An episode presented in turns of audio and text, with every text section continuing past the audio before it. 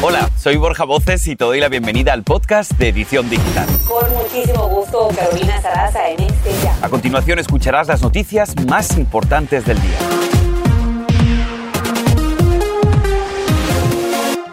Y vamos a comenzar el noticiero de hoy y la semana con un regalo de vida. Y su protagonista se conecta primero con la edición digital. Es una mujer policía que le está brindando leche materna a un bebé cuya madre llevaba varias horas sin poder alimentar a su pequeño. Definitivamente un gesto de amor y de bondad que hoy se convierte en un rayo de esperanza en medio de la devastación causada por este ciclón que lamentablemente ya ha dejado al menos 48 muertos y 36 desaparecidos. Vamos a conectarnos hasta el área con Alejandro Madrigal, quien está precisamente con la policía heroína en medio de este desastre. Alejandro, muy buenas tardes, cuéntanos más, adelante. Gracias, es un placer estar con ustedes. Continuamos en esta cobertura en el puerto Acapulco y en medio de la devastación también hay estas historias. Eh, la policía primero, Arisbet Dionisio, dio de comer a un pequeño que tenía varias horas sin hacerlo, su mamá estaba desesperada y estas son las historias que también se encuentran en Acapulco, gente que viene a ayudar entre los escombros, pero también que viene a ayudar a la gente.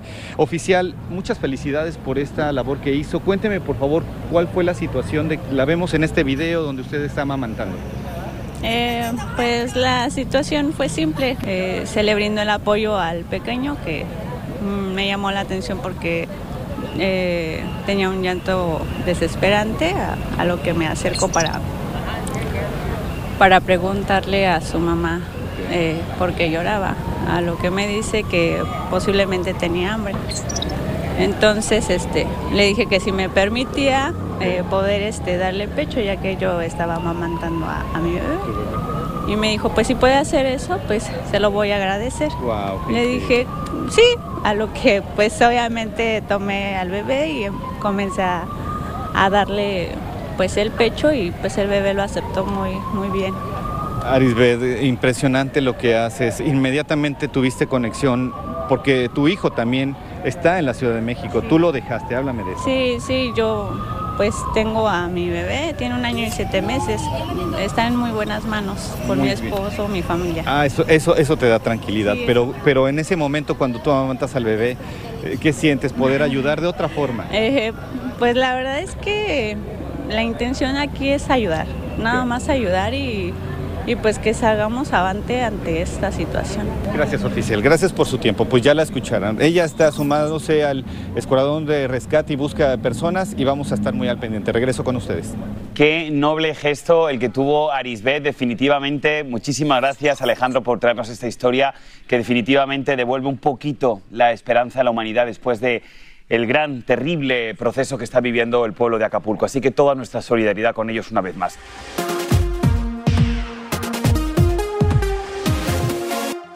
Te cuento ahora que los empleadores en Estados Unidos han agregado 150.000 puestos de trabajo en el mes de octubre. Y aunque este dato está por debajo de las expectativas, todavía se considera que ha sido un mes sólido en el tema del crecimiento del empleo. Aún así, escucha bien porque la tasa de desempleo también subió, en este caso al 3.9%. Para que ustedes entiendan la magnitud del problema, es el nivel más alto en casi dos años. Este repunte en desempleo sugiere que los despidos podrían ir en aumento, Carito. También tiene que ver con la cantidad de huelgas que se han visto en las últimas semanas. Cambiando de tema, si limitas la cantidad de azúcar que consumes por temor a la diabetes, escuchen lo siguiente, porque un reciente estudio de la Universidad de Tulane afirma que consumir mucha sal también puede resultar en el padecimiento de diabetes tipo 2. El estudio está basado en el análisis de aproximadamente 400 mil pacientes de Inglaterra y anualmente un millón de personas pierden la vida a causa de esta enfermedad, según dice la OMS.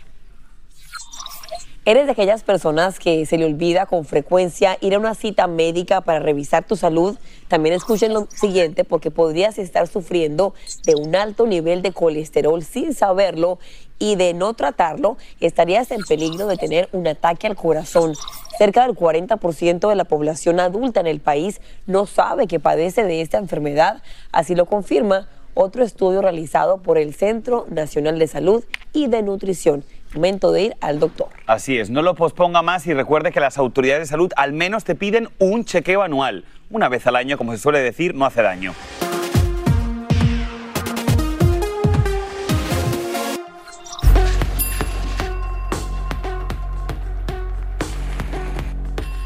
Y más de lo que debes saber a esta hora aquí en tu edición digital, te contamos que el secretario de Estado de Estados Unidos, Anthony Blinken, llegó a Israel y afirma que es importante hacer más para proteger a los civiles palestinos que están en Gaza. El funcionario también dijo que la seguridad de la población es algo indispensable y que de lo contrario no habrá socios para conseguir esa anhelada paz. Y es que justamente el ejército de Israel dice estar rodeando toda la ciudad de Gaza y que su principal objetivo es localizar y destruir los túneles de Hamas y también eliminar explosivos.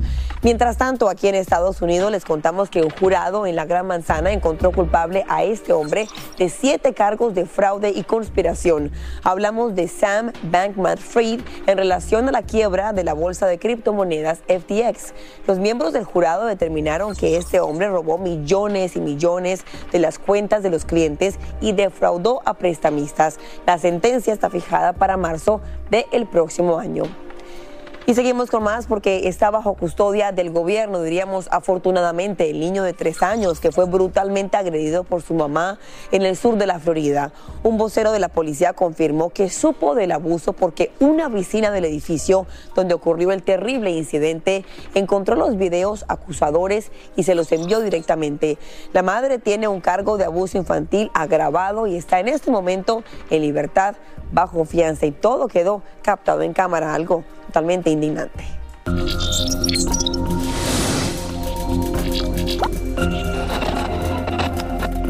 Que no se te escape esta información porque tenemos una alerta directamente de la FDA. Y es que este organismo advirtió a los padres que no compren ni den a sus niños las bolsitas de puré de manzana y canela de la marca Guanabana debido a los posibles niveles elevados de plomo. Y es que se han registrado varios casos de niveles elevados de plomo en sangre en niños de Carolina del Norte. En respuesta, la empresa dijo lo siguiente, estamos comprometidos con la seguridad de nuestros productos y el bienestar de nuestros clientes, pero ¿Cuáles serían los peligros de la exposición al plomo en los niños? Vamos a conversarlo con el doctor Ilan Shapiro, director médico de Altamet, al que damos la bienvenida una vez más. Cuénteme, por favor, para que nos explique bien cómo influyen los niveles altos de plomo en la salud de los niños o de cualquier persona. Porque en ningún momento necesitamos plomo en nuestro cuerpo. Hay muchas cosas, minerales y metales que necesitamos, pero el plomo no es uno de ellos. Al momento que nosotros tenemos un exceso de plomo, se empieza a pegar en nuestros órganos y también en nuestro cerebro. En un principio podemos tener una parte aguda, vómito, náuseas, dolores de cabeza. A largo plazo, esto va a disminuir la manera que nuestros hijos se desarrollan, aprenden, se comunican y otros problemas más a largo plazo. Por eso es muy importante evitarlo y saber cuál es el nivel de nuestros niños. Entonces ya sabemos, doctor Shapiro, que el plomo es un auténtico enemigo para nuestros niños. Pero ahora, como padre de familia, ¿cómo sé yo cuando un producto tiene los niveles de plomo muy altos? ¿Es algo que yo pueda mirar en la etiqueta? Generalmente ningún producto contiene plomo. Por eso es importante que nosotros como pediatras y en las clínicas comunitarias hacemos un chequeo entre los 9 y el año de edad para checar cómo está el plomo y después a los dos años y antes de los cinco años, porque sabemos muchas veces que los familiares están en construcción, las casas y sobre todo las casas que son hechas eh, abajo de 1978, la pintura contenía plomo. Entonces hay muchos lugares donde podemos tener y también hay plomo en muchos de los parques que son parte de la naturaleza que nosotros tenemos. Por eso el hecho de platicar con nuestros pediatras si nuestros hijos estuvieran consumiendo eso o simplemente saber cuál es su nivel es muy importante. Son excelentes consejos, mi querido doctor Ilan Shapiro. Te mandamos un abrazo fuerte hasta Los Ángeles, California. Un buen día. Igualmente para ti. Este es el podcast de Edición Digital, con noticias sobre política, inmigración, dinero, salud y mucho más.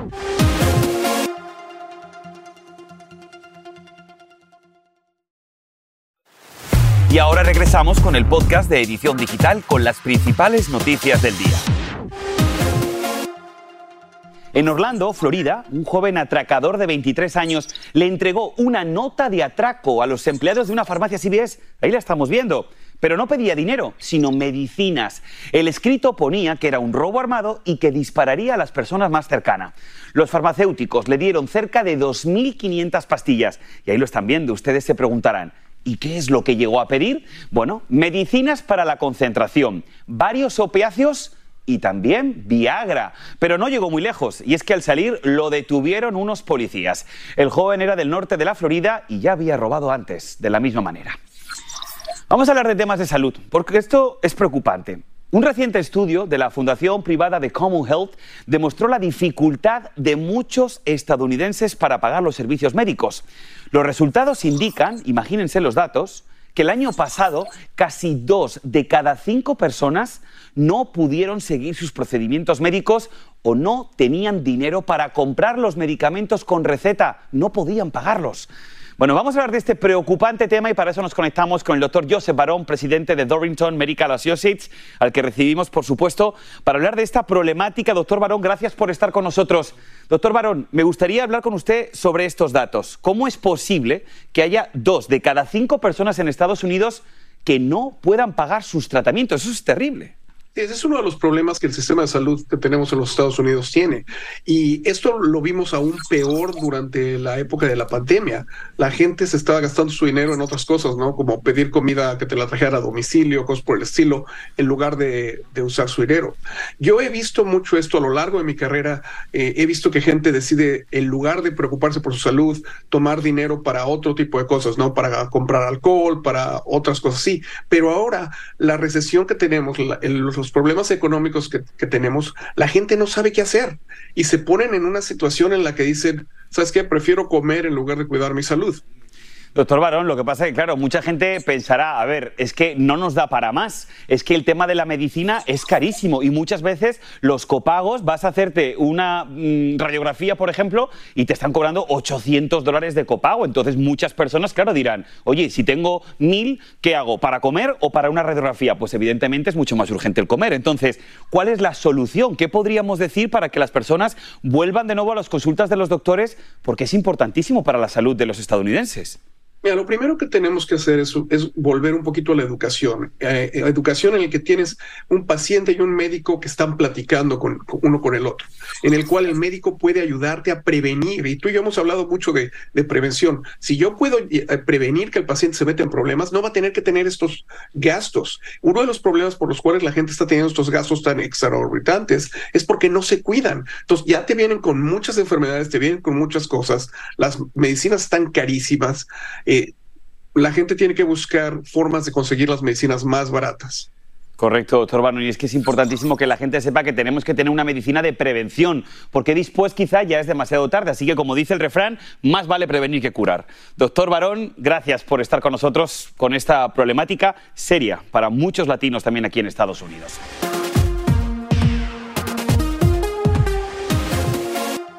Quiero resaltar a dos jóvenes hispanos que se lo merecen, por supuesto, estar aquí en el noticiero. Son, uno de ellos es beneficiario de DACA y se ha dado a la tarea de alcanzar el sueño de convertirse en doctor.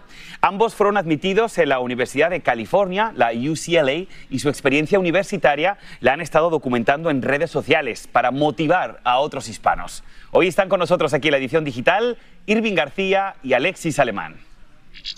Bueno, lo primero que tenemos que decir es felicidades, felicidades por vuestro logro, no solamente a nivel académico, sino también en redes sociales, porque vuestros videos acumulan miles y miles de seguidores. Y me gustaría preguntar de dónde surge la idea de ser doctores y no solamente eso, sino además documentarlo en redes sociales tenemos diferentes historias de, querer ser doctor, pero al final creo que tenemos muchas, muchas cosas en común.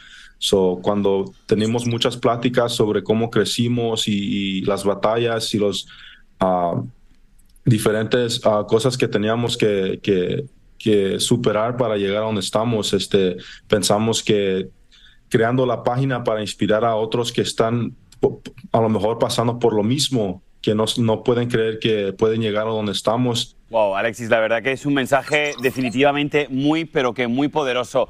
Me gustaría preguntarte, Irving, porque yo sé que tú también tienes una historia dura aquí en los Estados Unidos. Estás amparado por el programa de DACA y muchas personas pueden pensar o pueden entender que quizá el tema de la medicina, convertirse en doctor, no es algo para un inmigrante que esté amparado por DACA. ¿Qué les contestarías a esas personas?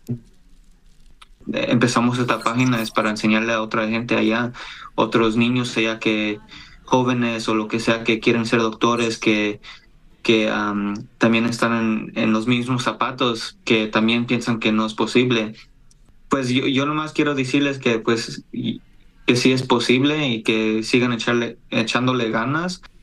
Muy bonito, claro que sí, Irving. Y para despedirme, gustaría que compartierais aquí con nosotros y sobre todo con la comunidad de edición digital, cuál es el consejo más importante que habéis recibido y que a día de hoy queréis compartir con la comunidad.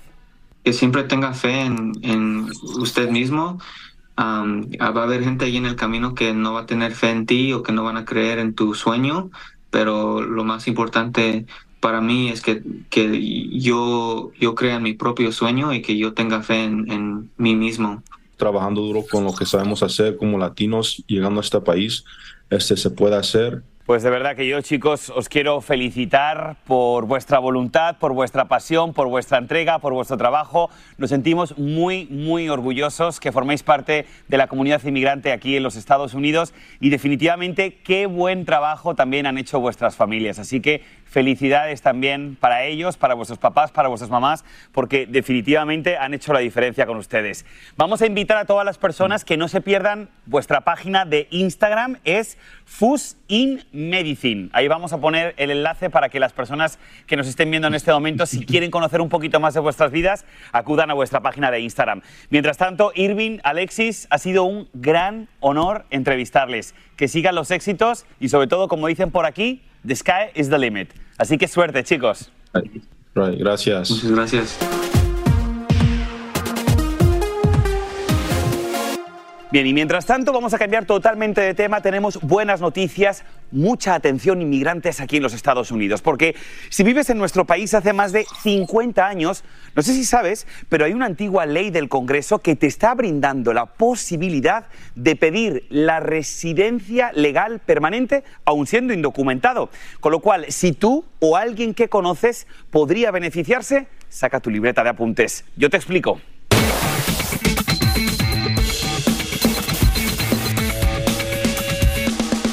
Es una ley antigua, ¿eh? se llama la ley de registro y beneficiaría a quienes están viviendo en el país desde el primero de enero del año 1972 o antes.